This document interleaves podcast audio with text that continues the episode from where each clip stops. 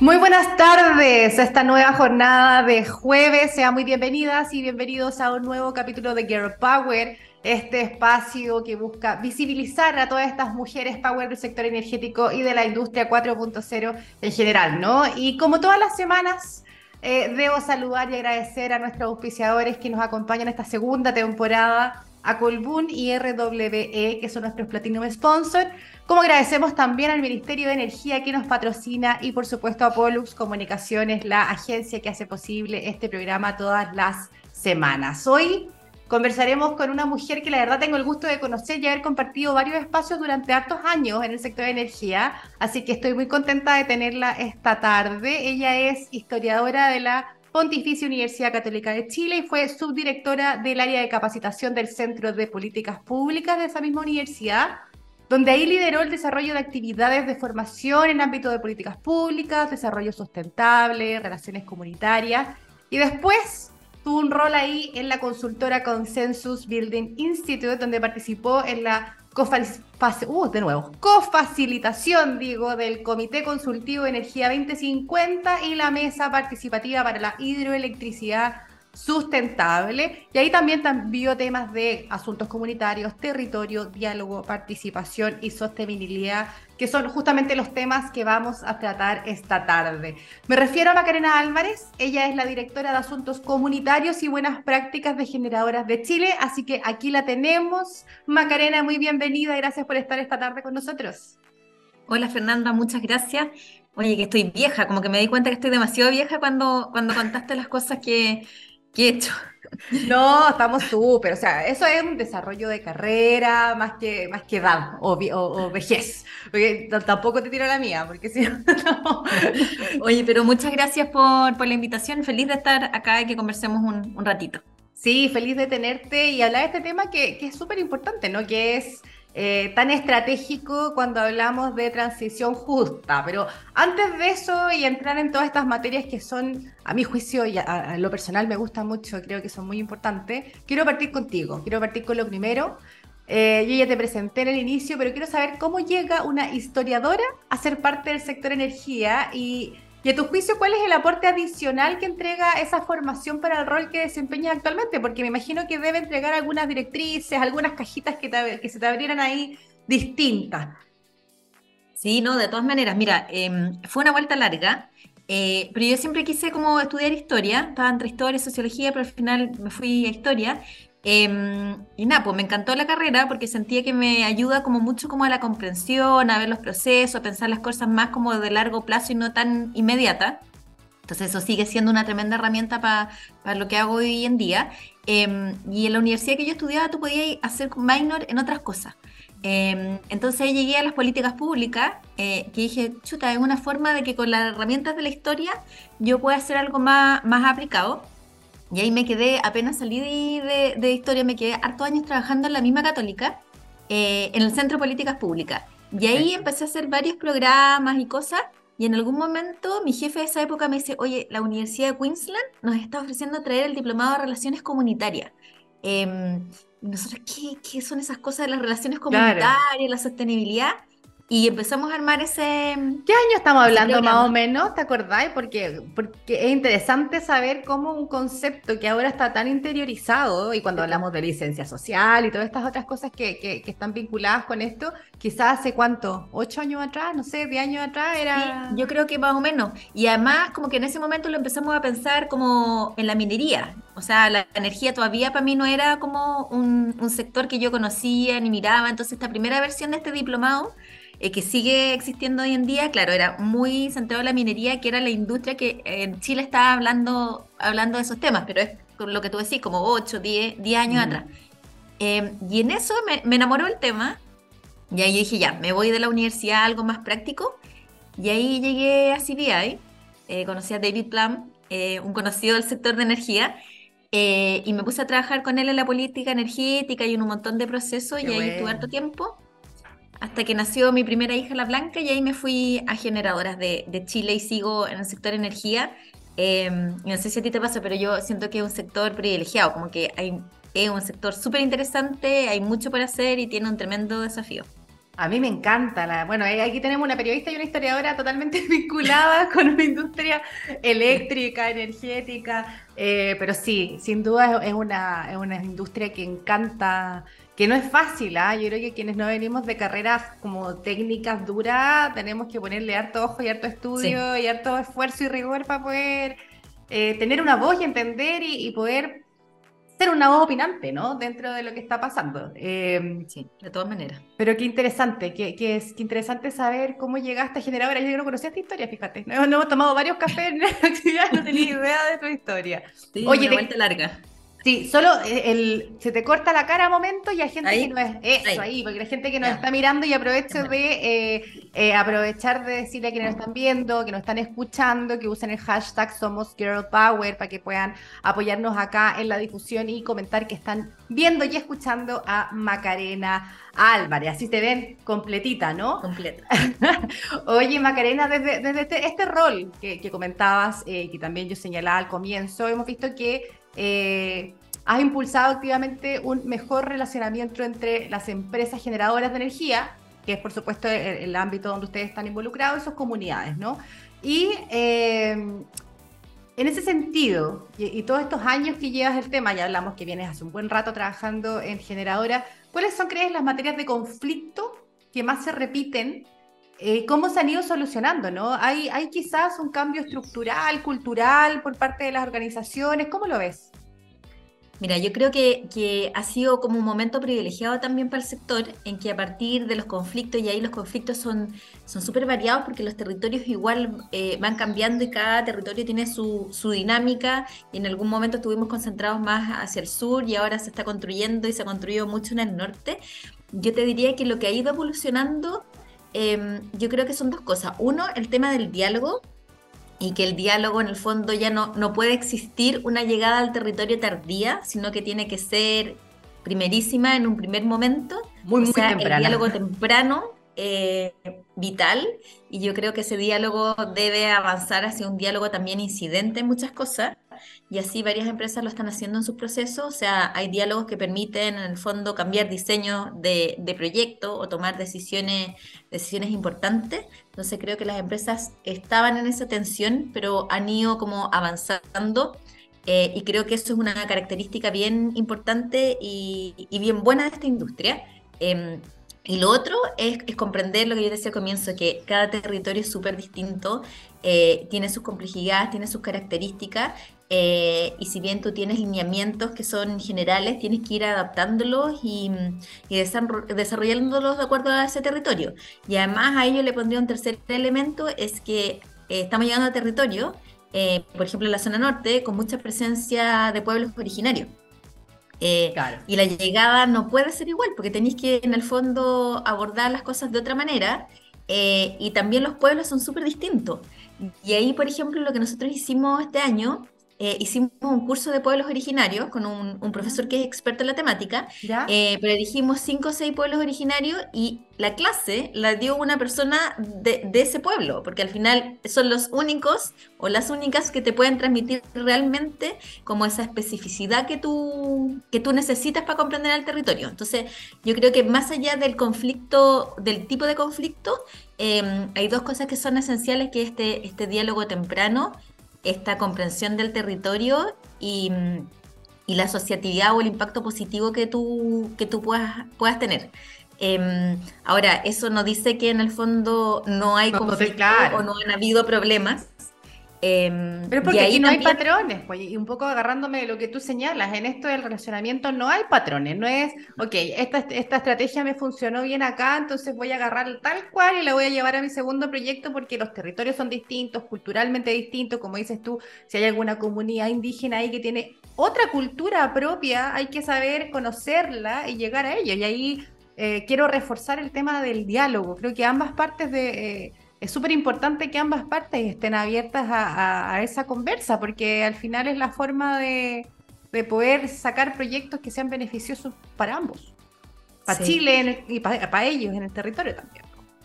Sí, y ahí estamos viviendo un momento complejo porque en el fondo necesitamos avanzar en esta transición energética que se ajusta también con los territorios, em, pero también tenemos un, piso que no es del sector energía, sino que es de todos, que estamos eh, en un país que estamos súper como desconfiados del otro, con poca confianza.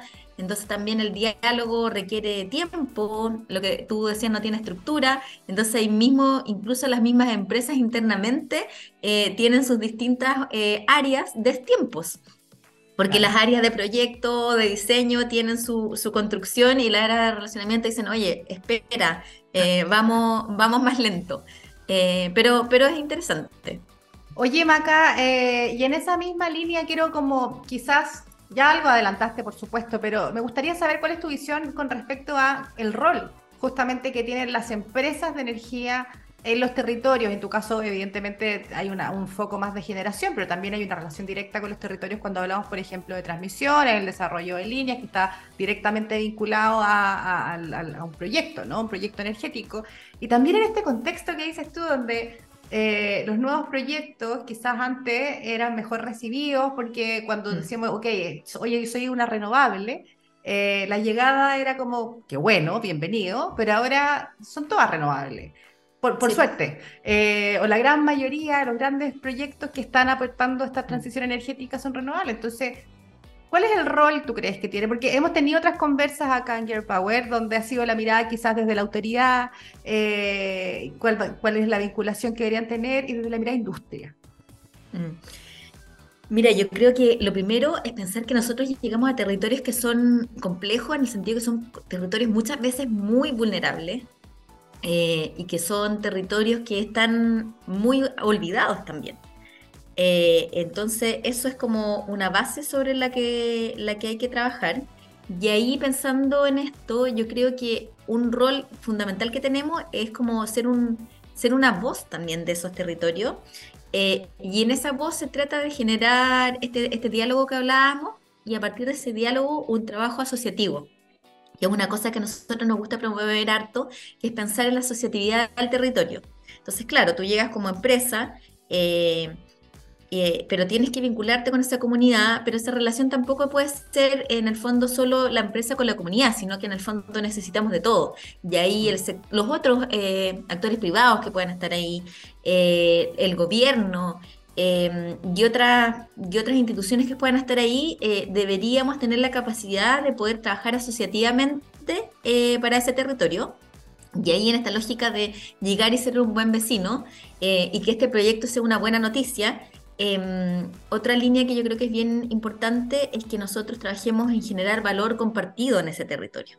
Y con valor compartido me refiero a como salir en el fondo de esta RCE que existía antes o esta entrega eh, como más inmediata, que igual es difícil porque llegamos a territorios donde muchas veces no hay cosas que para, para los que vivimos en Santiago pueden ser básicas, eh, pero cómo en el fondo logro generar a través de mis compensaciones socioambientales que tengo que hacer en, eh, el marco de, mi proyecto, eh, proyectos que puedan generar un valor en las brechas territoriales que tienen que tiene ese impactos reales positivos para ellos. Y nuevamente, no hay patrón, entonces hay que tener este trabajo de acercamiento, de conocer y de ahí proponer. Exacto, pero pensarlos en el largo plazo, en el fondo tener la capacidad de descubrir ese territorio, de descubrir sus brechas em, y en esas brechas ver cómo tú puedes ser un real, un real, impar, un real impacto. Si al final piensa que, que, claro, el proyecto se construye en 6, 8 meses, pero después te vaya a quedar 20, 25 años eh, siendo un vecino. Y lo que es más desafiante aún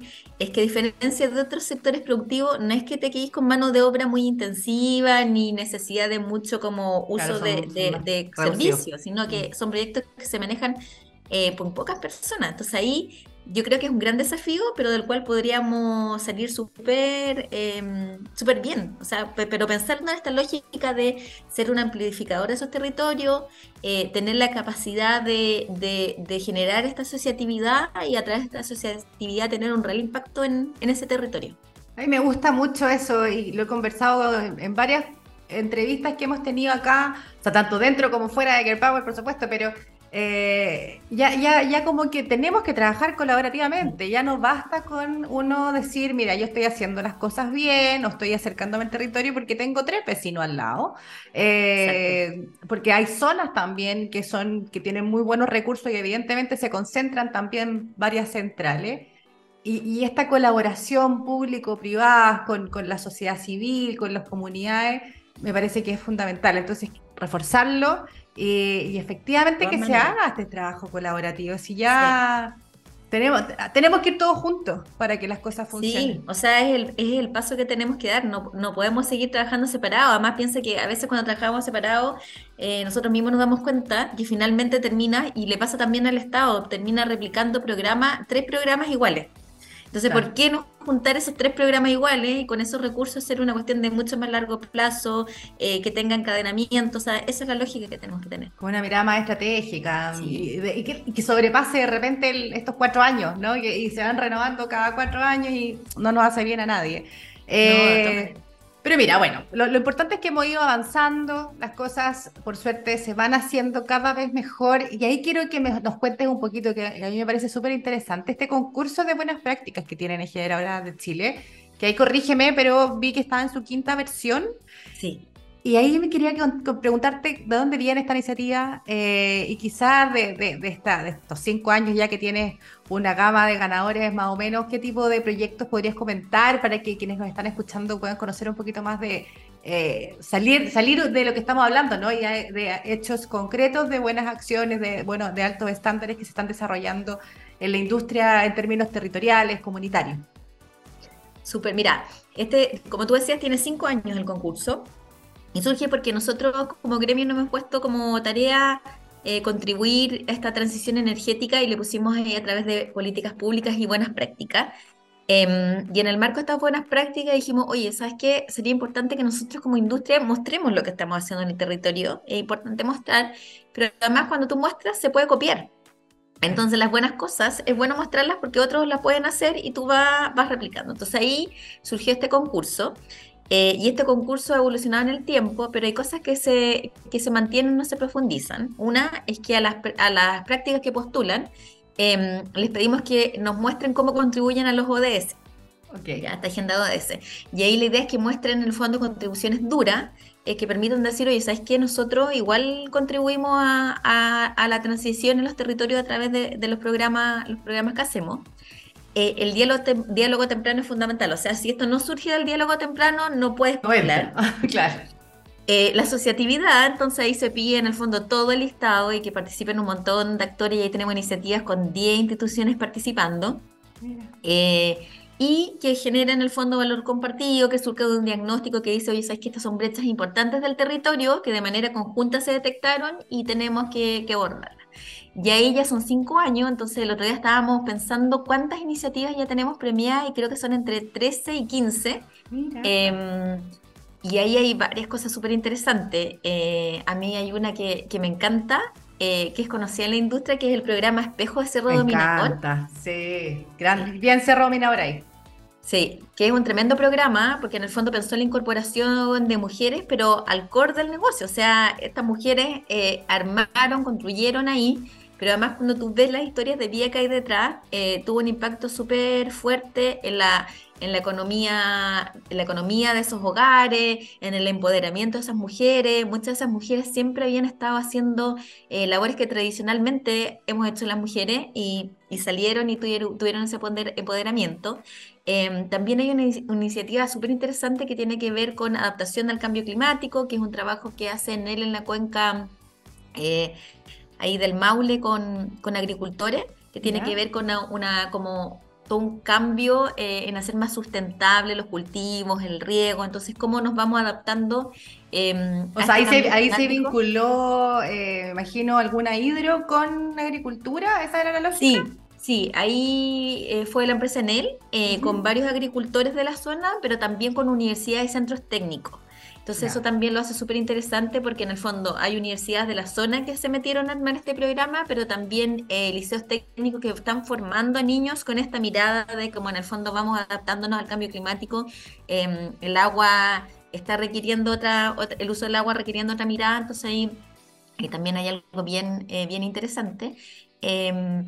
Y hay otra que también yo creo que, que, es como un modelo a replicar, que yo te hablaba de en el fondo estos territorios nosotros, donde llegamos, muchas veces nosotros llegamos a territorios que tienen municipalidades súper chiquititas, donde en el fondo trabaja una, dos, tres personas, entonces esos profesionales no tienen ninguna eh, posibilidad de tener tiempo eh, para postular estos grandes proyectos como regionales o que a veces hay muchas veces afuera para, tener mejor infraestructura, eh, mejor cosas para el municipio.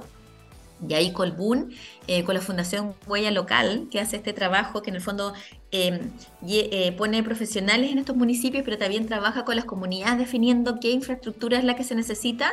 Eh, han levantado, no me acuerdo ya si son 100 proyectos en varios, en varios municipios ahí en la región del, del Biobío y que, que, en el fondo han, han, dotado de infraestructura necesaria para tener una mejor calidad de vida. Y así, pucha eh, son, son muchos, muchos, muchos proyectos y ahí yo te diría que hay temas que son, que son transversales, el tema de género siempre aparece mucho, las mujeres ahí, eh, temas de pobreza energética y otros. Ahí, ahí te quería llevar, porque este, este año eh, entiendo que se premió, se destacó una línea de trabajo que estaba enfocada principalmente a pobreza energética. Sí, Se mantiene, por supuesto, todo este tema de relacionamiento comunitario y las brechas de género, pero me quiero detener un segundo en pobreza energética porque creo que es una quizás un punto que no se conversa mucho o que es menos popular de conversar porque claro, estamos hablando de un tema que es sensible y cuando hablamos de pobreza energética de alguna forma igual estamos hablando de pobreza, entonces ya sobrepasa la industria y, por eso es algo que cuesta mucho más manejarlo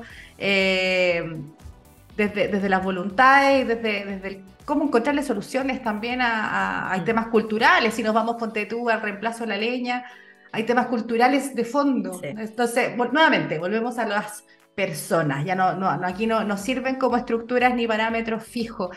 Eh, cuéntanos un poquito de, esta, de esta integración, de esta patita de pobreza energética, o quizás no fue una integración, sino que fue eh, alguien que, que se visualizó por ahí su proyecto y, y ganó. ¿Cómo fue? Mira, yo te diría que es un tema que está siendo transversal como a, a las empresas porque finalmente es un sinsentido llegar a construir un proyecto y que al lado tienes comunidades que no tienen acceso a la luz.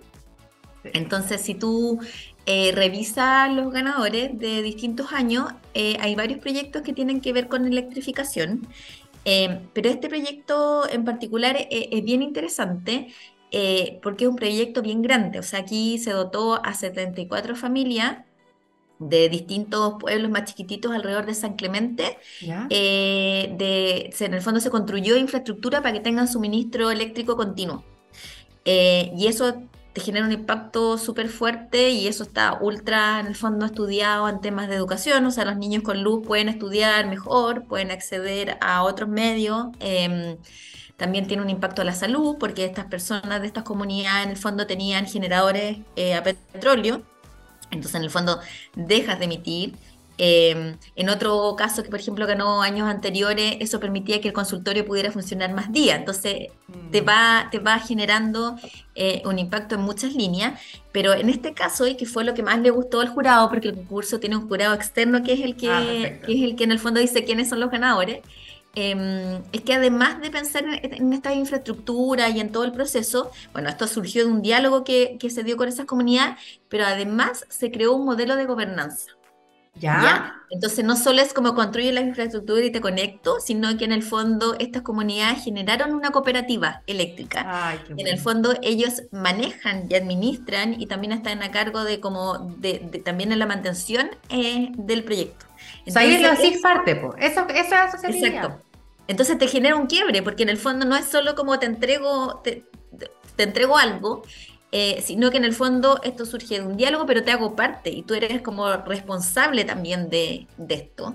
Em, en el fondo te habilito, habilitamos esto, pero esto es, lo vamos juntos y esto es de ustedes también. Exacto. Exacto, ¿no? Y ahí es súper interesante. Nosotros como eh, los, que pasan como a la final le presentan al jurado su proyecto. Ya estaba el presidente de esta cooperativa eh, y, es muy interesante escuchar de primera, de primera mano todo el trabajo que ellos también tuvieron que hacer para organizarse, o sea, como para definir este modelo de gobernanza, em, para en el fondo hacer las características del modelo de gobernanza y pues además elegir a su presidente. Así que, así que nada, pues ese fue, fue el ganador de, este año. Eh, pero yo te diría que, en general yo siento que la industria ha tomado el tema de la, de la pobreza energética y lo ha hecho parte de, de sus proyectos en el territorio. Qué bueno, qué bueno que se esté incluyendo, bueno, tú lo ves de cerca ahí con, lo que va pasando con la generadora. Eh, a, mí me pasa que creo que es un tema tan, tan, tan, tan importante que la medida que lo, lo pueda mencionar aquí lo voy a hacer. Porque, sí, no, es un eh, tremendo tema. Es un tremendo tema. Y otro de los temas que tú ves eh, desde Generadora es el tema de género, ¿no? Eh, la, equidad de género y, esta búsqueda por poder aumentar la participación de las mujeres en la industria. Y ahí tengo dos preguntas para ti. Me quedan muy poquito tiempo, entonces te las voy a formular pegaditas para que tú me las puedas contestar, porque por un lado, y aprovechando tu experiencia y el conocimiento que tienes en esta línea, eh, quería vincularla justamente a los territorios, que es lo que estamos conversando. ¿Qué, ¿Qué, brechas y oportunidades ves quizás para poder sumar más mujeres a estos procesos en desarrollo de, de los proyectos energéticos, ¿no? ¿Qué tenemos que hacer? Quizás las tenemos que formar, basta con motivarlas. ¿Cuál es tu mirada desde ese ámbito? Y en segundo lugar, eh, desde la mirada más corporativa, ¿no? Eh, hemos visto que hay un avance, hay una cultura de alguna forma hay una cultura de equidad de género en la industria energética, pero por supuesto que hay varios pendientes todavía.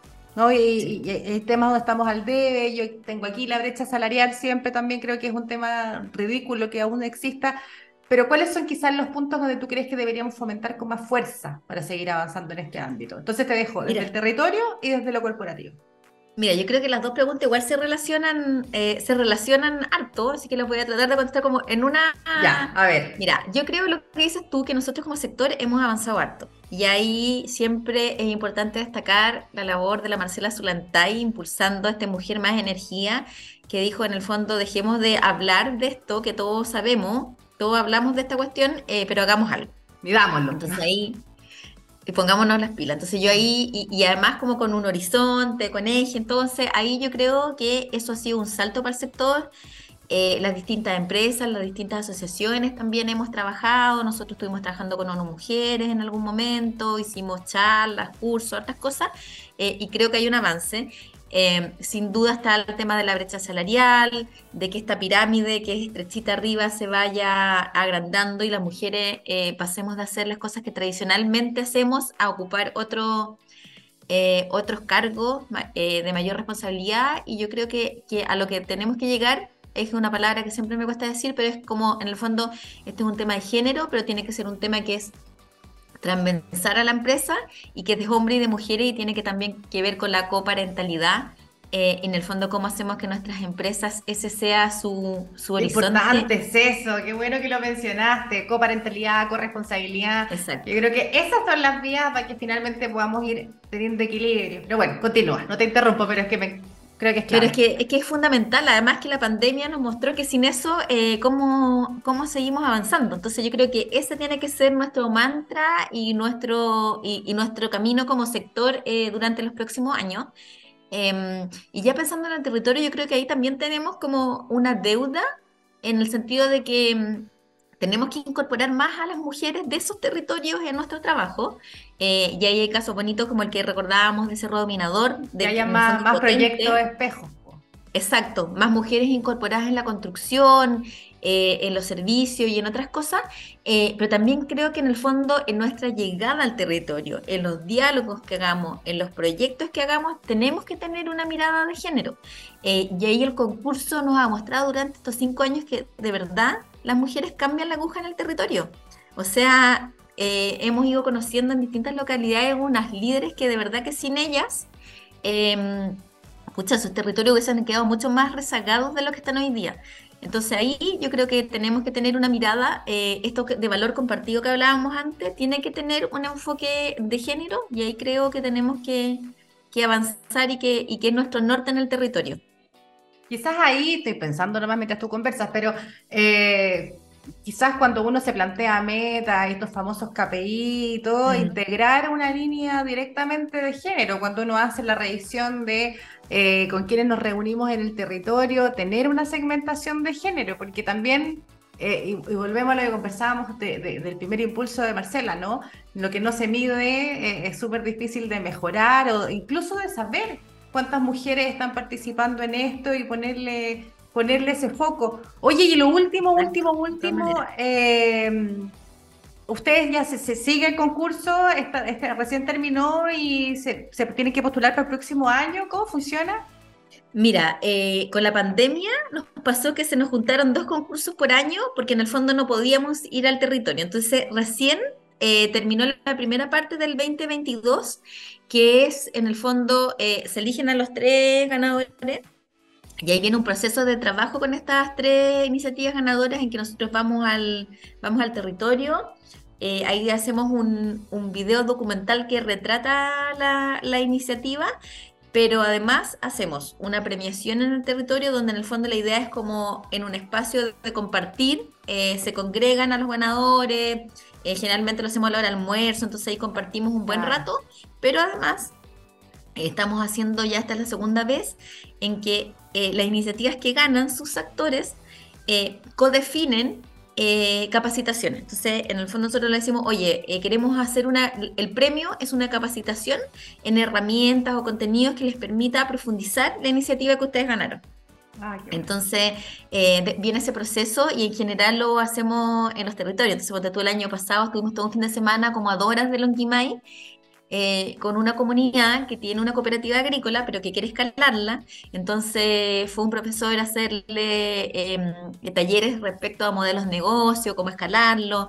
Eh, esta misma mm, iniciativa que yo te comentaba con funcionarios municipales también se les hizo ahí una, una como tres sesiones de clase respecto eh, a fondo, a cómo postularlo. Entonces viene un proceso súper largo eh, y, el, concurso cumplió cinco años, entonces ahora también internamente estamos en un proceso de reflexión eh, de a cinco años de, de haber desarrollado el concurso, ¿cómo hacemos para el 2023 un 2.0? O sea, le damos ahí una vuelta, un cambio, así que estamos, estamos con esas dos líneas, pero concurso queda para rato. Oye, qué bueno, y qué bueno es que qué, qué, divertido que uno conversa, pero no conversa tanto. Eh, yo yo no, no sabía que era parte de la premiación era también fomentar que se desarrolle de mejor manera, digamos, ¿no? Y que el proyecto siga adelante, ¿no? no es solo un galardón, así que me gusta aún más. Así que te felicito, Macarena, a ti a Generadoras por esta iniciativa. La verdad es que me parece que falta visibilizar también estas cosas, como decías tú, es dar el ejemplo y hay cosas que se pueden ir replicando. A veces no es necesario descubrir la rueda, sino que seguir buenas prácticas o altos estándares. Así que Macarena, llegamos al final. Eh, te agradezco enormemente la conversa. Fue súper entretenida, como te dije, es un tema que a mí me gusta mucho, pero nos tenemos que ir.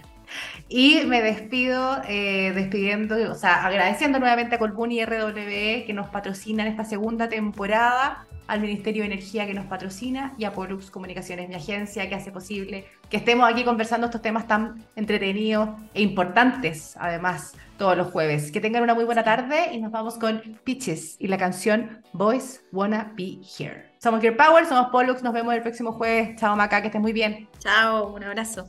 Chao, chao.